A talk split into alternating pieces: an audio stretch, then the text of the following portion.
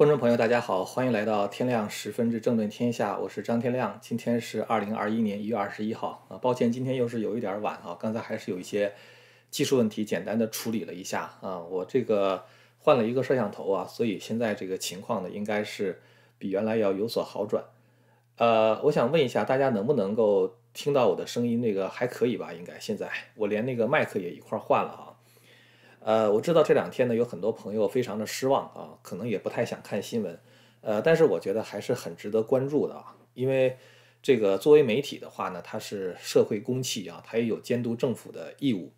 呃，昨天呢，我做了一期节目哈，谈到了这个保守主义者赢得下一次选举的比较可行的方案，我觉得现在行动呢还不晚。呃，如果再晚的话就来不及了哈，所以我觉得大家不看新闻还是不行的哈，所以还是要这个多关心这个大事，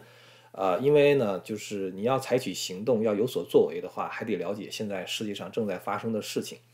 呃，我现在呢也在跟朋友们一起参与一些事儿哈，这个希望能够对这个维护美国的传统价值啊，包括帮助美国找找走回这个传统的路，能够有所帮助。这件事情呢，咱们过去一直是靠川普啊，但是我觉得这个，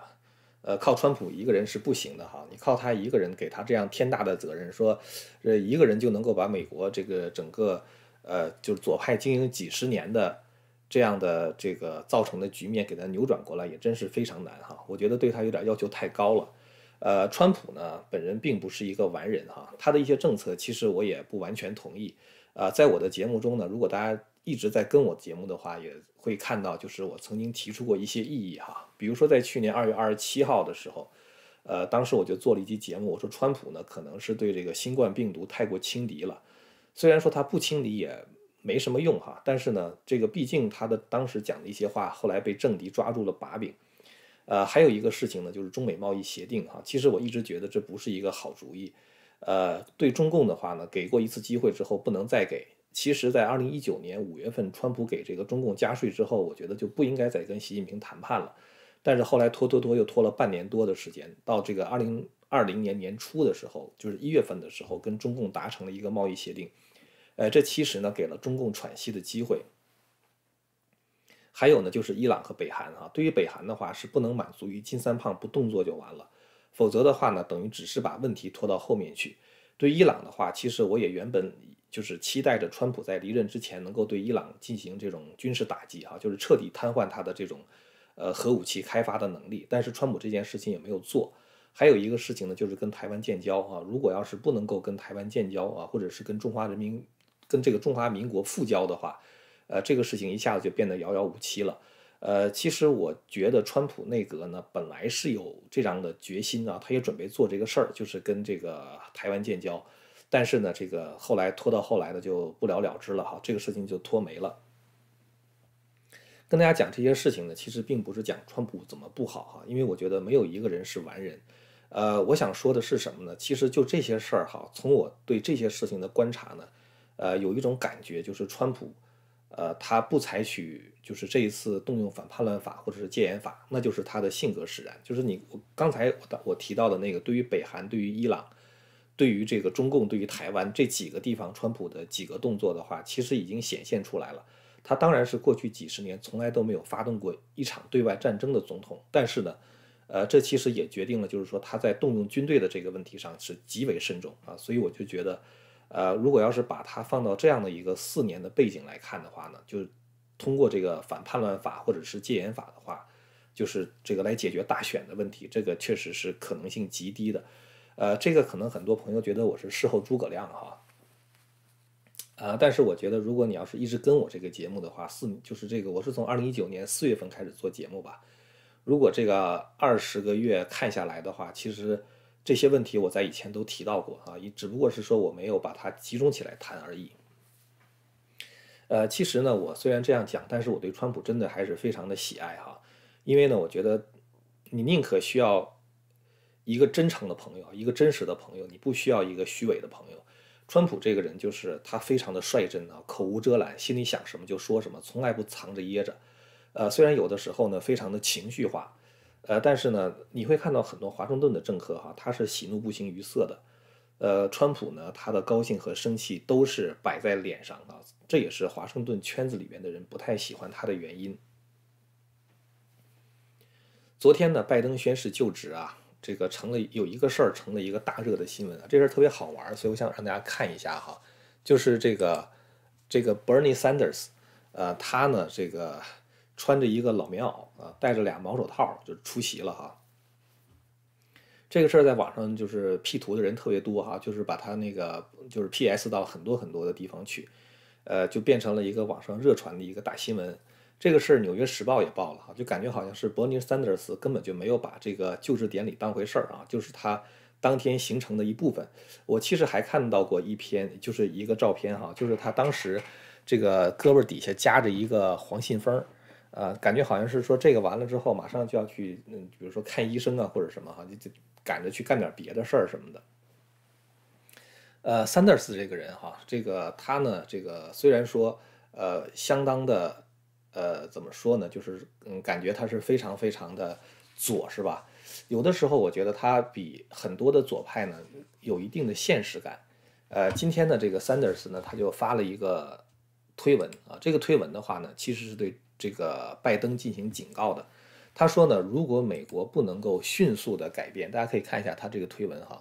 他说呢，如果美国不能够迅速的帮助，就是呃美国的民众啊，提供他们所需要的东西啊，如果不采取行动的话，呃，那么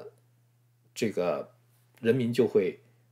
就是有反应啊，什么反应呢？他第二段说，他说，Let me be very clear 啊，他说我毫不怀疑。就是美国人民呢，在二零二二年的时候可能会抛弃民主党。他说这个事儿呢，我们在以前这个一九一四年比尔·克林顿当总统和二零一零年奥巴马当总统的时候呢，我们已经看到了这种情况。他说这个政客们和这个媒体啊，经常是在谈一些这种什么个性啊，呃，什么这个这个人际冲突啊，是吧？谈一些就是非常 dramatic 的东西哈，就是非常有戏剧性的东西。呃，但是的话呢，那是他们对于政治的理解。实际上的话呢，政治必须是要这叫 deliver delivering policy 啊，就必须要这个嗯制定一些政策啊。这个政策的话，一定要对美国人民的生活能够产生正向的帮助。所以呢，就是 Sanders，我觉得他这个现实感甚至可能比拜登还要好一点哈。呃，当然呢，这个。他虽然知道这么多事儿，但是他解决的路子不对哈。他希望通过政府来解决问题，其实只能是把这个问题变得更糟糕。呃，美国现在啊，这种种族平权也好啊，包括这个就是搞性别平等啊，就是已经到了一种非常疯狂的程度。拜登呢，昨天签了一个总统令啊，这个总统令的话呢，允许男人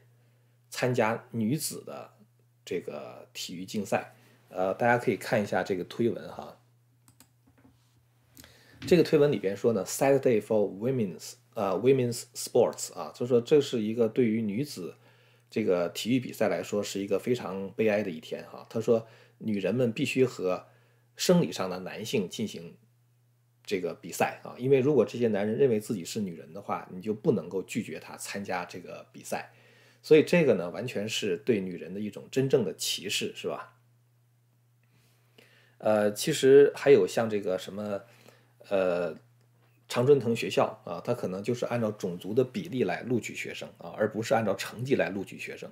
最后的话呢，这其实会导致这个常春藤学校啊失去它的光彩。因为如果学生的质量不行的时候，你再好的老师，很多时候也是很难教出来的。呃，你比如说同样都是哈佛毕业的哈，假如说你是学律师的啊，你是学法律的，这还好一点啊，哪怕你成绩不好，你坑的人有限啊，因为这个。最多你做两个官司，人家发现你不行，不找你了，对吧？靠口碑的话，人家不找你了。但是如果你要是哈佛医学院毕业的呢？啊，你是 Cornell 医学院毕业的呢？嗯，最后你毕业完了之后，其实你成绩不好啊，但是不敢让你不毕业，因为如果不毕业的话，就变成了一个种族歧视了，是吧？让你毕业了，可是谁敢找这样的医生去动手术呢？是吧？所以我觉得，就是美国现在它很多的这个种族问题啊，其实。呃，像像我刚才这么一说的话，它就是一个常识啊，就是很多人不敢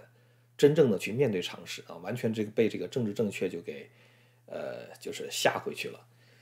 呃，今天呢，其实我还想谈，就是拜登呢收到的几个大礼包啊，呃，拜登其实他那个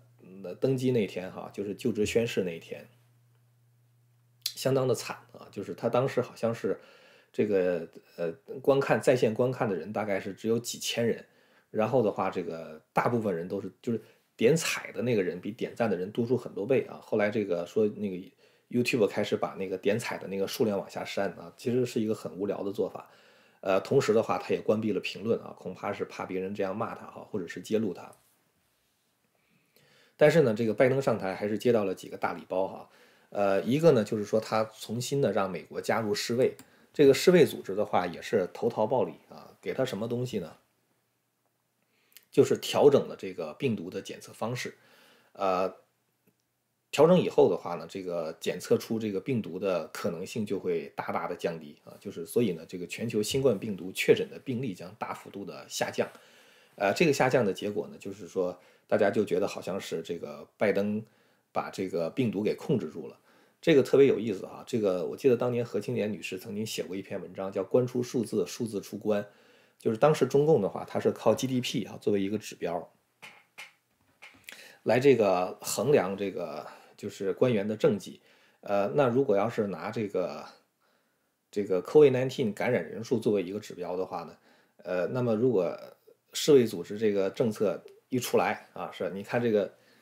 呃数据不是下降下来了吗？是吧？这就是给拜登同志的一个大礼了，是吧？这感觉是找到了一个英明领袖啊，一下子解决了这个新冠的问题，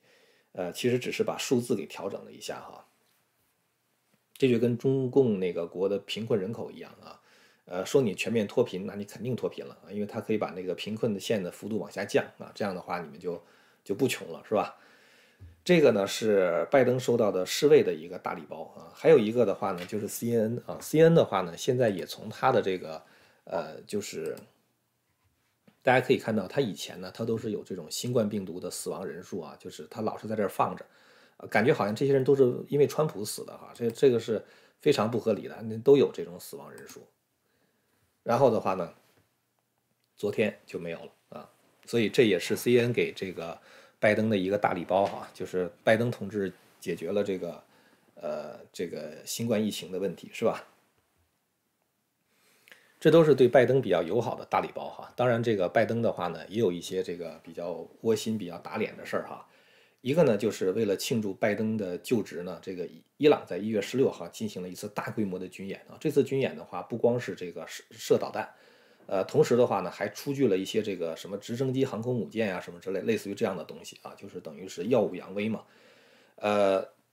而且的话呢，这个伊朗还跟拜登谈条件啊，他说这个制裁的这个问题哈，你得给我解决了啊。但是呢，我不能这样随随便便的说你一一说不制裁就不制裁了。川普这四年把伊朗制裁的特别苦，是吧？伊朗什么条件呢？伊朗说你得首先当着全世界的面向伊朗道歉啊，然后的话再取消所有制裁，还得给伊朗赔偿一千五百亿美元。呃，我觉得他这样做的话，就拜登很难办啊，他很难回到那个伊朗核协议了，是吧？呃，我觉得这伊朗真的是怕自己死的不够快啊，呃。我估计呢，如果美国不约束伊朗的话呢，以色列是极可能主动出击的啊。我以前曾经说过，美国呢就是世界警察，如果美国不这个管国际秩序的话，那么每个国家只能自保啊。如果你美国不管伊朗的话，那伊朗总不能等他开发了核武器再来这个把以色列和平了是吧？所以以色列的话呢，就可能出击。呃，也就是说呢，如果世界警察不能维持国际秩序的话，呃，我之前曾经预这个预言过哈。呃，说世我说这个世界呢，将复制中国两千五百年之前的那个战国时代，也就是没有一个天下共主啊，没有一个人说的大家算。呃，就是大家知道这个战国之所以能够开启，是因为周天子失去了权威。周天子失去权威的话呢，其实是两个原因，一个是他道德权威的失去啊。周天子废长立幼啊，就是像周幽王烽火戏诸侯啊，就是因为周宣王是吧？这个他呢，这个立了这个周幽王，而周幽王的话呢，废长立幼啊，本来是应该立嫡长子的啊，结果他立了这个保姒的儿子，废长立幼的话，最后就带来大家对你的不尊重，是吧？因为那个时代呢，天子和诸侯之间基本上都是亲戚，所以呢，这个一个大家族啊，本来这个家业应该给长子的啊，突然间给了这个小妾生的儿子啊，当然大家当然不服啊，这样的话，周天子就失去了他道义上的权威。还有一个原因的话，就是周天子的这个军事力量也不行了啊。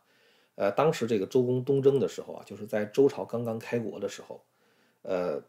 这个周天子的军队是很强大的啊。当时在这个商的故地啊，就是像朝歌呀这种地方啊，驻扎了八个师。然后的话，在洛阳呢，这个驻扎了八个师啊，就是成州六师。然后呢，在这个宗州啊，就是在这个镐京这个地方也驻了六个师。所以当时这个周天子直接掌控的部队二十个师，那其他别的诸侯国根本就没有力量去挑战他，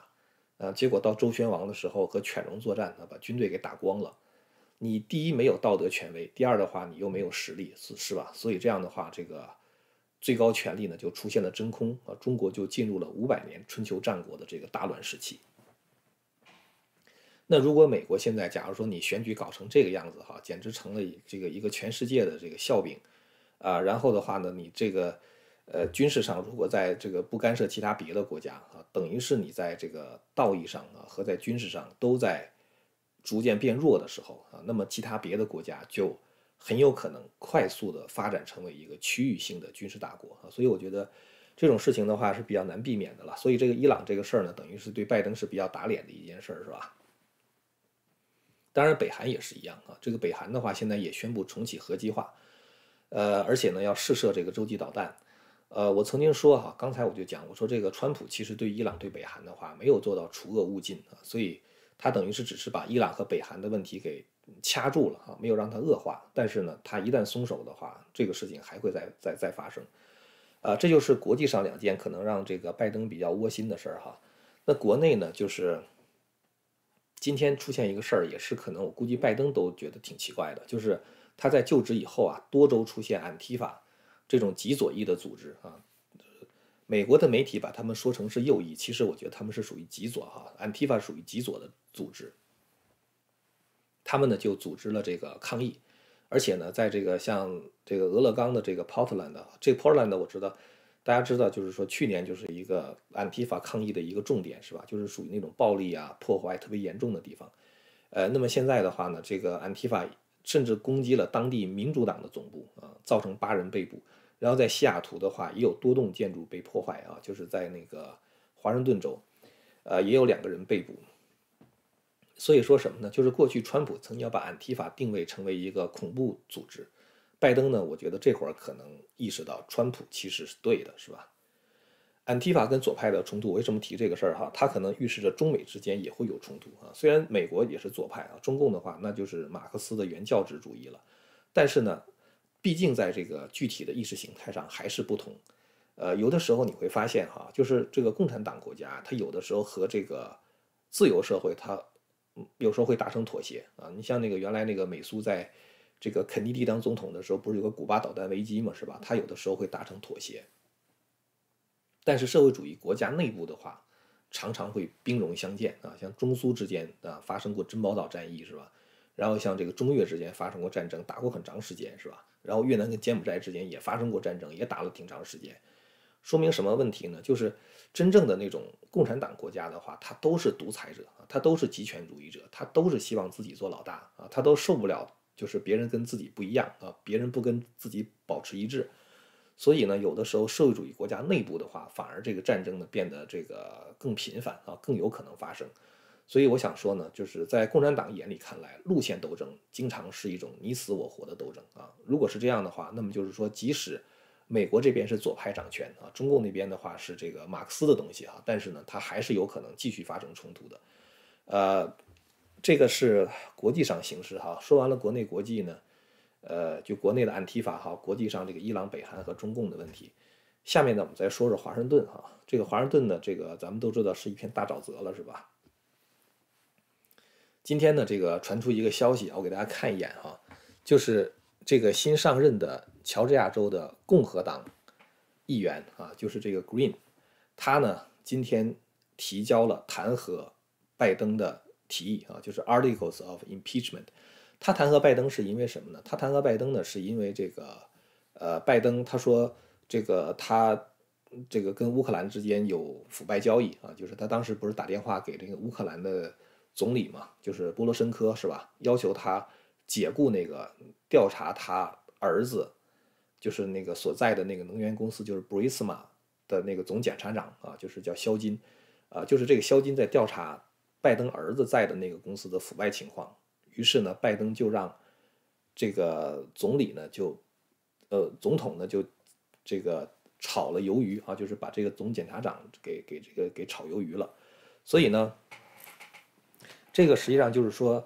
呃，他呢就是呃以此为理由吧，就提出了弹劾这个拜登啊，弹劾拜登。当然呢，我觉得他这个只是做一个姿态哈，因为实际上的话，这个在众议院民主党占多数，这个弹劾案也是不可能过关的。说了这个拜登的弹劾案的话，下面就说说川普的这个案子哈。这个川普这个案子，我觉得现在基本上是陷入僵局了啊，一直到现在，其实那个 Nancy Pelosi 都没有把那个 Articles of Impeachment 啊，就是那个弹劾案那个文件呢，从众议院移交给参议院。呃，因为参议院现在相当的混乱啊，混乱在哪儿呢？我们知道现在参议院的共和党和民主党的话各是五十席，是吧？当然，如果发生分歧的时候，那个副总统卡马拉·哈里斯作为这个议长的话，他可以 break the tie，是吧？就他可以投下关键的一票。呃，但是现在是什么问题呢？现在就是说，按照参议院的规定，当两党的人数一致的时候，他们应该达成一个权力分享协议。权力分享协议的话，就是参议院它不是有很多委员会嘛？啊，比如说司法委员会或者什么委员或者什么委委员会哈。这个委员会呢，它就要有一个主席，然后有一个共同主席。那主席的话，通常来说是多数党领袖，是吧？共同主席的话就是少数党的领袖。但是现在两边都是数量一样，都是五十票。于是的话呢，就要把委员会的主席的职位，在这个这一堆这个主席里边的话呢，就是这个要要要这个，就是现在是维持原状。就是如果你们不能够达成这种权力分享协议的话，就要维持原状。那维持原状的话，那现在全都是共和党主席，是吧？也就是说，所有的委员会现在还是共和党为主席，然后民主党为共同主席，因为双方没有达成这个这个这个分配协议，是吧？呃，还有一个什么问题呢？就是说，这个这个众议院的，就是参议院的这个民主党哈，这个领袖这个 Chuck Schumer，他呢？这个在保留与废除现有的这个冗长议事哈，就是 filibuster 啊，这个问题上存在分歧。其实美国的国父们在这个设计宪法的时候啊，他是这个认为参议院的话，大家知道参议院的话是每周两票哈，一共是一百票。呃，这个众议院的话，它是按照人口比例来划分的。参议院的话是六年重选一次，众议院是两年重选一次。它主要的目的的话呢，是让那个参议员能够集中精力于那些更加。有着深远影响的那些议题啊，因为他六年的话呢，他就是说不用马上担心他会需要重新去跑选选举。众议员的话，基本上你一上任两年之后就选举一次，所以你不停的要跑选举。呃，那这个呢，也是为了让众议员能够和选民更加贴近。参议院的话呢，相对来说离选民就会比较远，因为他不需要跑考虑那么多选民的问题，至少在他自己任期的前五年或者前四年的话，他不需要考虑这个问题。这样的话呢，他想问题，他可以从一个更长远的角度来出发，呃，那么同时的话呢，这个为了保证这个法案能够就是说更加合理啊，避免出现那种党派斗气儿的那种，就是凡是我是多数的话，我五十一票你四十九票，这个法案也通过，呃，那么参议院的话呢，为了避免这种情况呢，他就规定了一个叫做 filibuster 啊，filibuster 的话就是说，呃，当这个一个法案拿过来的时候呢，这个参议员他可以。通过冗长的演说啊，来这个拖延这个法案的这个通过的这个进程。这个法案在这个 floor 上在辩论的时候，它是有一个时间限制的。一旦拖过这个时间限制之后的话，这个法案等于是被阻击了啊，就被废掉了，就不能再投票了。所以现在的话呢，这个参议院呢想废除这个，就是相当于民主党吧，想废除这种 filibuster 啊，当然共和党不同意。所以现在这个情况的话呢，双方就进入一个僵局啊。进入僵局的话，等于是还是。呃，就是共和党是仍然把持着这个各个委员会主席的位置哈，所以我觉得这个弹劾案的话，呃，可能根本就排不上这个日程啊，所以这件事情我觉得我们在观察是吧？呃，拜登政府上台之后的话呢，很多的国策都在进行调整啊，拜登刚上台就签了十七个，呃，他的这个总统令啊，基本上是把川普以前签的那个总统令给废了哈，他每一个都是为了废川普的那个总统令。那么在对华政策上的话呢，现在有。两个议题是被取消了啊，一个是关于五 G 的安全问题，还有一个是关于中共的威胁问题啊。所以我我们之前比较担心的就是拜登他可能会呃对中共妥协啊。所以这个问题的话，我觉得现在有了一些这样的迹象，啊，但是实际上未来怎么走的话呢，我们还是得再再看。呃，我昨天呢曾经做了一个节目哈，讲了一下，就是说我认为共和党如果想在二零二二年赢得中期选举哈，或者是二零二四年赢得总统的话，可能可以做的事情，呃，这个事情我觉得还是蛮重要的哈，因为这个事情不是说只是几个共和党的大佬听一听就可以了啊，其实它是很需要很多基层的工作人员的努力，所以呢，我把这个就是视频的话呢，我觉得就是昨天如果大家因为很伤心没有看的话呢，还是建议大家看一下。呃，今天我想说的就是这么多了哈。今天新换了一个设备，希望这个质量、这个是这个图像和声音的质量都能够好一点啊。呃，如果您要是对我们谈的内容感兴趣的话呢，欢迎您订阅和传播这个频道。我们下次节目再见。